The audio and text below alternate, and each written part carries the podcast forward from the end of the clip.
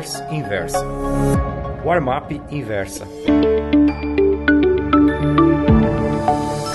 Meus amigos leitores, o título dessa crônica é Boeing, Airbus e Embraer.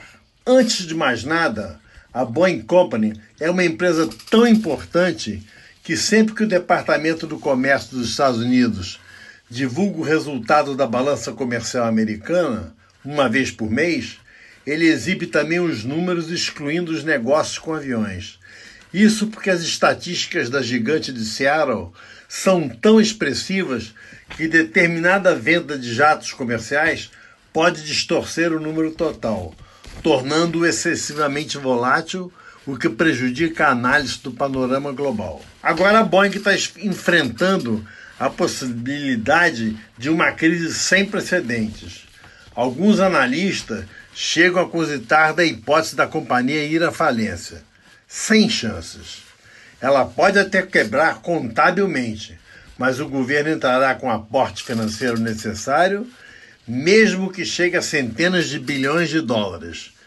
Isso aconteceu com diversas empresas aéreas após os ataques de 11 de setembro de 2001 e com companhias automobilísticas por ocasião da crise do subprime.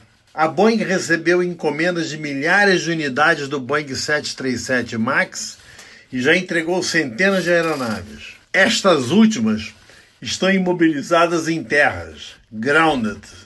A maioria deverá ser devolvida para o fabricante e os demais pedidos foram quase todos cancelados. As companhias aéreas estão tentando substituir essas aeronaves por modelos da mesma categoria da Airbus a também gigante francesa está aceitando as encomendas, embora todo mundo saiba que atrasará as entregas. O NTB, National Transportation Safety Board, Conselho Nacional de Segurança nos Transportes, agência americana que investiga desastres aéreos, a FAA, Federal Aviation Administration, e a própria Boeing ainda não, não deram laudos conclusivos sobre o que aconteceu com dois Max que caíram logo após a decolagem, um na Indonésia e outro na Etiópia, com diferença de poucos meses entre os dois desastres. Tudo indica que esses laudos dirão que as duas quedas ocorreram por falhas de um sistema computadorizado preventivo de stall. Stall é perda de sustentação.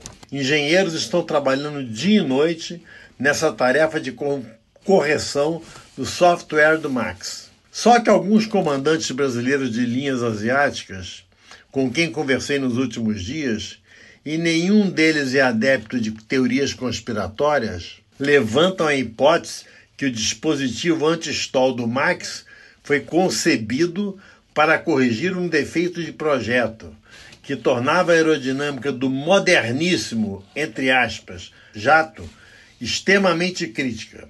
Pois bem, quem se deu bem nessa história foi a Airbus, que acabara de passar por um grande revés com, com cancelamento de encomendas do A380, a maior aeronave de passageiros do mundo, que deixará de ser fabricada em 2021. E a Embraer? Onde entra nessa história? Gostou dessa newsletter? Então me escreva contando sua opinião no warmap.inversapub.com. Um abraço, Ivan Santana.